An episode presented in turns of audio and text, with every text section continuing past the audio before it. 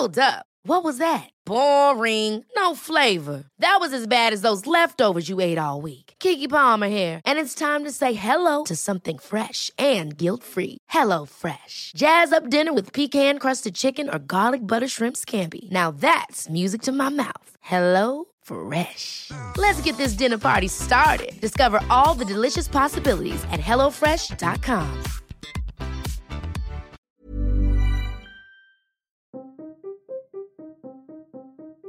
Los fanáticos del deporte entregan su corazón al equipo que aman, y en Brasil ese es literalmente el caso. El equipo de fútbol Sports Club Recife tiene los fanáticos más devotos del mundo. Son tan devotos que afirman ser fanáticos de por vida hasta que la muerte los separe. Esa devoción, hasta que la muerte los separe, fue usada en una campaña publicitaria creada por Ogilvy y Matter en Brasil y les pidieron a los fanáticos del Sport Club Recife algo que en el pasado ellos no quisieron dar. Pero cuando su equipo pidió que ayudaran a incrementar la tasa de donación de órganos en Brasil, esos fanáticos dieron un paso al frente para darlo todo. La campaña Immortal Fans mostraba las imágenes de personas en lista de espera para trasplantes, con la esperanza que esos órganos que ellos requerían con urgencia fueran suministrados por esos fanáticos después de su muerte. Te prometo que tus ojos seguirán mirando el Sport Club Recife, dijo Adriano dos Santos, un paciente a la espera de un trasplante de córnea. Tu corazón siempre latirá por el equipo, dijo emocionada Marlady dos Santos, a la espera de un trasplante de corazón mientras se limpiaba lágrimas de los ojos. La campaña Immortal Fans aseguró a los fanáticos que si donaban sus órganos después de morir, ellos podrían seguir siendo fanáticos para siempre, inmortales. Sus ojos seguirían observando cada partido a través de sus recipientes. Sus corazones seguirían latiendo y sus pulmones respirando en el pecho de un fanático del equipo que ama.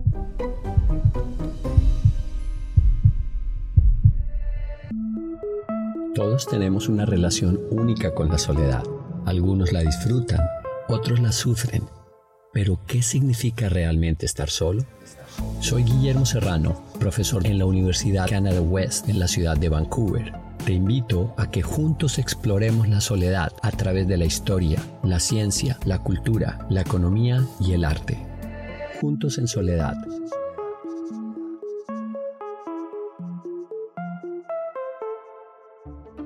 Para los fanáticos, el deporte es una forma de sentirse conectados con los atletas que ellos idolatran.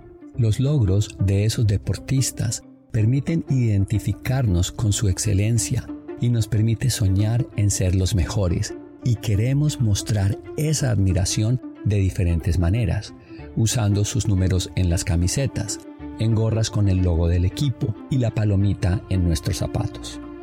Un fanático del Sport Club Recife afirmó que con su tarjeta de donante vencería a su equipo rival después de su muerte cuando done mis pulmones y si por algún capricho del destino mis órganos terminan en el cuerpo de una persona del equipo rival, esa respiración será para el Sports Club Recife. Esa conexión con los atletas a los que los fanáticos ven luchar para reponerse de lesiones los hace sentir partícipes de esos logros. Los deportistas se esfuerzan por alcanzar el máximo rendimiento dedicando años con largos días de trabajo y tiempo a solas para llegar a la victoria, al cruce de la meta o lograr el knockout en el ring. La ironía es que por fuera están en la mejor forma física, pero interna y mentalmente se encuentran rodeados de soledad. Uno de los lugares más solitarios en los que puede estar un atleta es en la cima de una montaña, a punto de lanzarse cuesta abajo, para personas que practicaban el snowboard y el esquí, solos parados en sus esquíes o tablas en la cima de la montaña.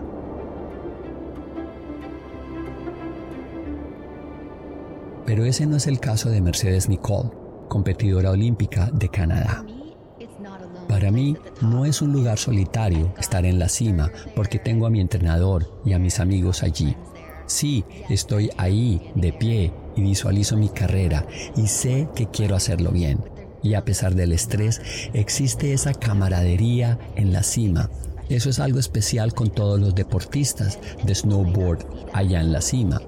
Pero puede que yo sea el foco de atención, ahí, de pie y sola. Pero momentos antes, literalmente, estrechaba la mano de alguien, así que no estaba tan sola.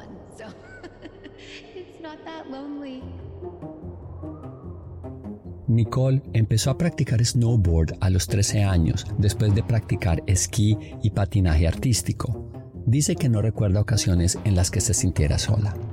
Creció en la villa de Whistler, en la provincia de BC, en Canadá, donde Nicole estuvo rodeada de personas que practicaban varios deportes día a día durante todo el año. Cuando empezó a competir, creció rodeada de deportistas de alto rendimiento y atletas olímpicos tenemos esta conexión, especialmente cuando se trata de atletas olímpicos. Tenemos mucho que compartir y mucho de qué hablar. No tienes que dar muchas explicaciones, nos entendemos y esa es una de las mejores cosas que podría pedir, porque no tienes que desglosarlo todo y explicar detalles de lo que hiciste o lo que estás haciendo, porque puedes empezar donde quieras, no tienes que empezar de cero.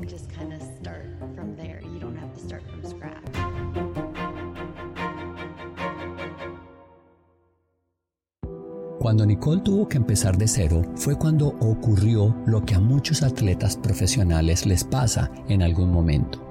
Una lesión importante que la dejó de repente y por primera vez después de muchos años de vida sola.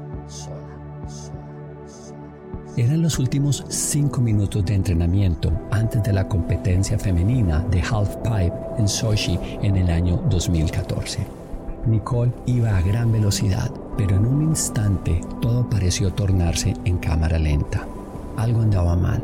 La nieve era blanda y al iniciar su rotación, en lugar de un suave aterrizaje forzoso, cayó al vacío, de espalda. El impacto contra la nieve le destrozó la cadera y parte del rostro. Pudo moverse y se levantó para completar los cinco minutos de entrenamiento restantes. Compitió a pesar que estaba fuertemente adolorida. Después de la competencia, descubrió que tenía dos vértebras en el cuello fuera de su sitio, unas costillas torcidas y una contusión cerebral leve. Bueno, la contusión resultó no ser tan leve. Esa noche, usando muletas, fue con sus amigos a una discoteca. Y en medio de luces brillantes y música a todo volumen, Mercedes Nicole vomitó. Ese fue el comienzo de su viaje solitario.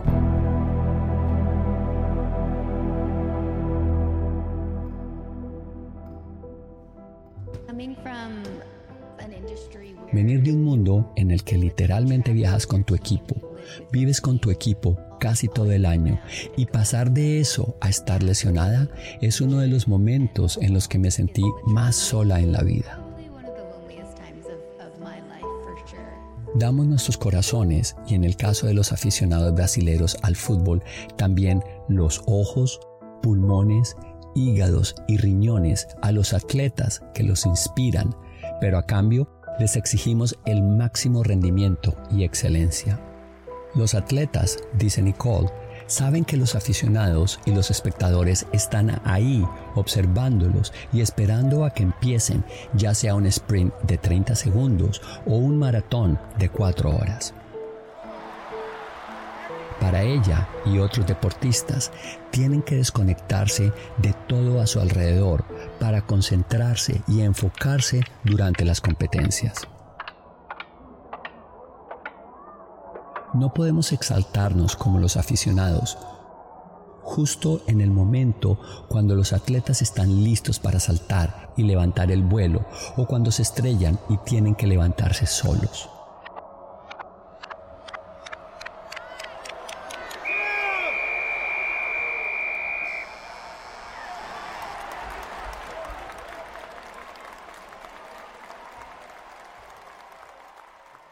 Es el deporte más solitario?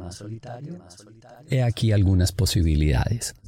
Carrera de larga distancia, natación, buceo, levantamiento de pesas, gimnasia en barra. La mayoría pensamos en deportes individuales, con atletas solos. Ahora piensa, ¿cuál crees que son las posiciones más solitarias en los deportes de equipo? Imagina lo que debe sentir un lanzador de béisbol en el montículo con todos los ojos de los aficionados mientras el bateador observa esperando a que lance la bola. Cuando el partido no va bien, todo el mundo culpa al lanzador y si la cosa pinta muy mal, lo retiran y ponen a otro en su lugar. Expulsado del montículo, el lanzador responsable en gran parte del juego es retirado delante de todos los aficionados en medio de humillación y soledad. Ahora pensemos en los pateadores en los equipos de fútbol americano. Son tan especializados que ni siquiera entrenan en forma regular con el equipo para conservar la fuerza de sus piernas. Las posiciones más solitarias de los deportes en equipos son aquellas en que los jugadores se mantienen intencionalmente alejados y a distancia del grupo, como por ejemplo los porteros de fútbol. ¿Se sienten solos los porteros? Yo creo que sí, porque en el fútbol y en el hockey están físicamente rodeados de sus oponentes, mientras sus compañeros de equipo están al otro lado. Durante el partido por la medalla de oro de fútbol femenino entre Canadá y Suecia en los Juegos de Tokio, el trabajo de la portera determinó el resultado de quién se llevaría la medalla de oro y la de plata. El resultado dependía de la portera de cada equipo. Steph Lavey por Canadá y Hedvig Lindahl por Suecia. Todo se reducía a quién anotara más goles, o visto desde la perspectiva del portero, quien atajara más penales. Los jugadores tienen su propio turno para cobrar los penales, pero solo un portero se enfrenta a cada jugador del equipo adversario. El legendario portero de la Liga Nacional de Hockey NHL, Ken Dryden, dijo que los porteros de hockey tienen más en común con los porteros del equipo rival. Solo el portero del otro equipo comprende la soledad del puesto, que muchas veces te produce deseos de vomitar antes de cada partido. Ese es el precio de la presión y la soledad del deporte. El portero, Patrick Roy, estaba tan acostumbrado a estar solo que dice que sus compañeros más cercanos eran los postes de la portería, al admitir que hablaba con ellos. Vamos, postes, necesito de tu ayuda. Y yo me imagino que hablar con los postes, como hacen algunos porteros, es porque deben sentirse muy solos en el universo.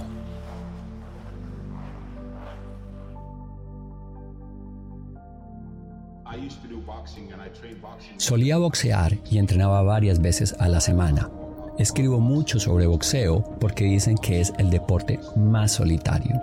Y eso es porque sabes que estás solo en el ring. Cuando te enfrentas a tu oponente, no importa si tienes a tres personas en una esquina como parte de tu equipo. Durante el descanso, ni siquiera oyes realmente lo que te dicen porque tu mente solo está centrada en tu oponente. Estás solo contra tu contrincante, sea maratón, gimnasia o muchos otros deportes. Realmente eres tú contra ti mismo conociendo a tu oponente y esa es una situación muy solitaria para experimentar. El boxeador y empresario Tommy Wallstrom afirma que hay mucho en juego en el deporte profesional y en particular en algunos deportes como el boxeo. La mayoría de los boxeadores dirán que no temen tanto lesionarse como a ser humillados en el cuadrilátero, porque el boxeador es el único que al final de cuentas se lleva la victoria o es noqueado. Esta es una de las razones por las que los deportistas se sienten tan solos. Tienen que rendir al máximo, pero muchos de los factores que determinan si ganan o pierden están en el interior, en sus propios pensamientos. Y si surge la duda, aunque sea fugazmente, todo está perdido. Necesitas que gente a tu alrededor, entrenadores, aficionados y familiares te digan que vas a ganar. Pero solo el deportista sabe lo que se siente y es por eso que los atletas son tan importantes para todos nosotros. Nos permiten comprender nuestra propia soledad. Cuando los deportistas tienen poco contacto con amigos, familia y entrenadores, están socialmente aislados. A menudo, los atletas tienen que pasar largos periodos de entrenamiento solos. Las investigaciones han descubierto que los atletas individuales, en comparación con los que juegan en equipos, son más propensos a experimentar síntomas depresivos. En el caso de Mercedes Nicole, su deporte, el snowboard, está dominado por gente muy sociable. A los snowboarders les encanta la fiesta, pero la contusión cerebral y la depresión que le provocó la lesión la aislaron socialmente.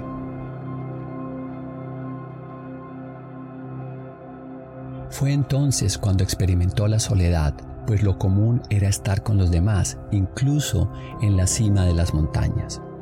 La lesión se lo impidió, alejándola del sistema de apoyo que hacía la competencia y del deporte un lugar en el que siempre estaba acompañada. Deportistas olímpicos como el nadador Michael Phelps y la gimnasta Simone Biles han estado haciendo público sus emociones, compartiendo con nosotros lo que pasa por su cabeza. Es algo que va más allá de la competencia, más allá de ganar. Su propia sensación de seguridad emocional y física es más importante que cualquier medalla. Y muchos de nosotros no comprendemos que las dudas de los atletas van más allá de tener miedo.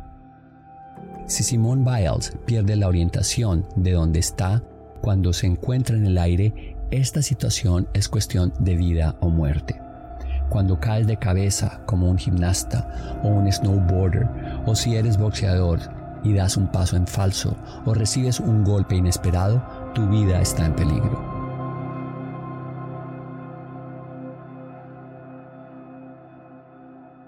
Ahora bien, ¿qué hacen los deportistas mejor que el resto de nosotros? Algo que quizás no nos venga inmediatamente a la mente es que escuchan sus propios pensamientos y prestan más atención a lo que ocurre internamente. Hace unos años, la Academia de Deporte de Estados Unidos tuvo en su campus a un equipo olímpico de China para enseñar y entrenar. Una de las participantes era la ganadora de una medalla de oro en tiro y contó cómo se preparaba para una competencia.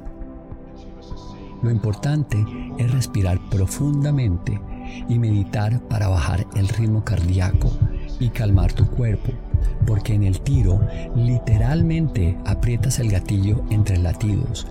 Tienes que escuchar tus latidos y no dejar que ningún otro pensamiento se meta en tu mente y pueda alterar tus latidos. Esta es la razón por la que todos los atletas meditan, dice Tommy Wallstrom. Se convencen de su capacidad de logro y es la razón por la que algunos intentan meterse en la cabeza de sus oponentes, como lo que solía hacer el boxeador Muhammad Ali con su legendaria charla basura. Una vez dijo, he luchado con caimanes, me he peleado con una ballena, yo soy muy malo la semana pasada asesiné a una roca, herí a una piedra y hospitalicé a un ladrillo. Soy tan malo que hasta hago enfermar a la medicina. Si ibas en contra de él, primero tenías que luchar contra esos golpes verbales en tu propia mente. Los atletas saben cómo esquivar esas dudas. Si Muhammad Ali fue el mejor boxeador de todos los tiempos, el opuesto podría ser Charlie Brown, uno de los peores deportistas de todos los tiempos, según los cómics. Absolutamente incapaz de practicar deportes, especialmente dar patadas a un balón de fútbol, convirtiéndose en el blanco de las burlas de sus amigos, particularmente de Lucy. Un estudio publicado en el Journal of Sport Behavior de la Universidad de Alberta, en Canadá, encontró validez estadística en ello y confirmó la experiencia de quien ocupara el último lugar en la clase de gimnasia. Los mejores deportistas eran más aceptados y menos propensos a sentirse solos que los niños que no eran deportistas. Los niños con mayores niveles de soledad presentaron una correlación con menor capacidad deportiva. Estos estudios han descubierto que la soledad en la infancia y la adolescencia están asociadas a problemas psicosociales y emocionales y que la soledad prolongada puede socavar gravemente el bienestar psicológico, emocional y físico de una persona. Los niños solitarios suelen ser menos activos físicamente y estar menos en forma, y son más propensos a experimentar tensión y ansiedad que sus compañeros socialmente activos. En la adolescencia y a principios de la edad adulta, la soledad se ha relacionado con comportamientos como el tabaquismo, el consumo de drogas y alcohol, así como con un mayor riesgo de abandono escolar y depresión la probabilidad de que un niño sea aceptado por un grupo se relacionó con su capacidad para realizar actividades deportivas.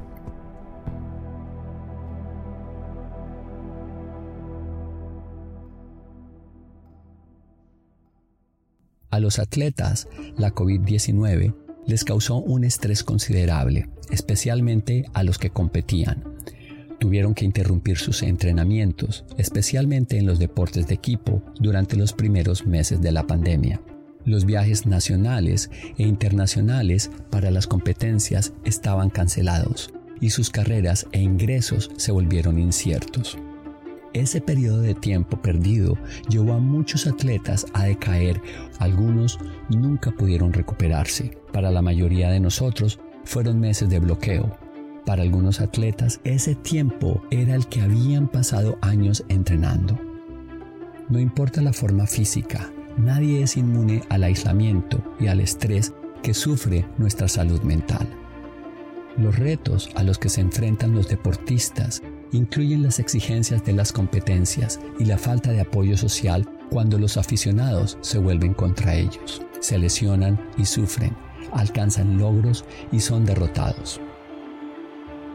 Para muchos atletas sigue existiendo un autoestigma que les impide hablar del aislamiento y la soledad que supone estar en el campo, en la red, en la cima de la montaña e incluso en el podio.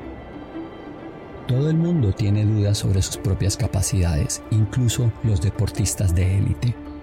Deberíamos quedarnos con lo que muchos de ellos saben. Escúchate a ti mismo hasta tus propios latidos te dicen algo. Al fin y al cabo, no somos solo entrenamiento, somos seres humanos, dijo Simone Biles. No necesitaba hablar mal de sus oponentes para triunfar. En vez de eso, se escuchaba a sí misma. Eso la hizo la mejor de todos los tiempos. Otros grandes, Patrick Roy, portero de la NHL, hablaba consigo mismo a través de sus postes y ellos le contestaban. A veces ayudan al portero a detener los discos y en algunos partidos Roy creía que sus postes también tendrían una mala noche y que eso también estaba bien. Ningún poste puede parar todos los discos. Los atletas te dirán que siempre hay un momento en el entrenamiento y en la competencia en el que la mente compite con el cuerpo. Todo el cuerpo dice, basta. Y tienen que romper con eso conquistar sus pensamientos, superar esa soledad. Los atletas que más admiramos a veces son los que están solos, los lanzadores, los boxeadores. Ellos no pueden depender de un compañero o de un equipo. Aunque tengan miles de fans y se les paguen sueldos exorbitantes, a menudo se les paga para que sean los más solitarios. Los corredores, los snowboarders, gimnastas y porteros conocen esa soledad. Son atletas porque no se dejan llevar por la mente. Pueden subir esa montaña, pueden nadar más rápido, pueden levantar más peso, pueden caer de pie y pasar la línea de meta.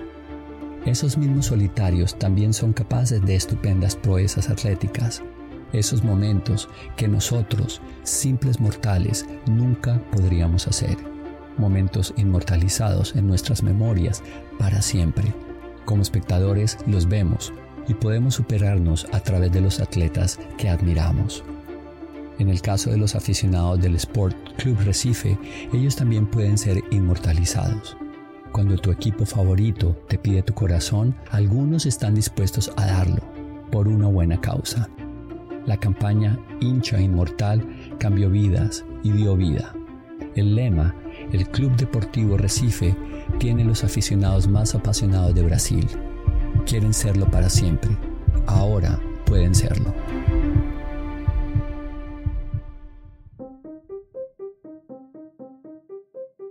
El primer año de la campaña, con tarjetas de donación de órganos distribuidas en el estadio o a través de una aplicación o enviadas a domicilio, las donaciones aumentaron un 54%.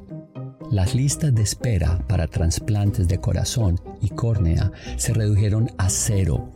De 5 a 6 trasplantes de corazón al año, un hospital realizó 28 tras el inicio de la campaña un vínculo directo con los aficionados que donaron sus órganos para el equipo que amaban después de morir. Superó todas las expectativas. Todas las porras son para el Club Deportivo Recife, incluso después de la muerte. Todo deportista necesita un equipo, alguien a su lado que le diga que sí puede y cada aficionado tiene algo que puede dar a cambio. Podemos estar solos, pero estamos juntos en soledad.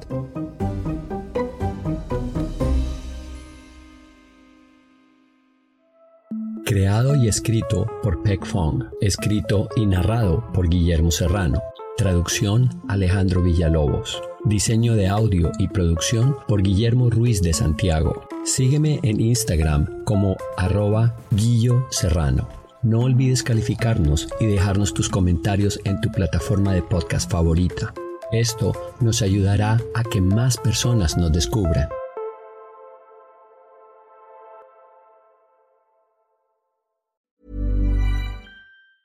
Ever catch yourself eating the same flavorless dinner three days in a row? Dreaming of something better? Well, HelloFresh is your guilt-free dream come true, baby. It's me, Kiki Palmer. Let's wake up those taste buds with hot, juicy pecan crusted chicken or garlic butter shrimp scampi. Mm. Hello Fresh. Stop dreaming of all the delicious possibilities and dig in at HelloFresh.com. Let's get this dinner party started.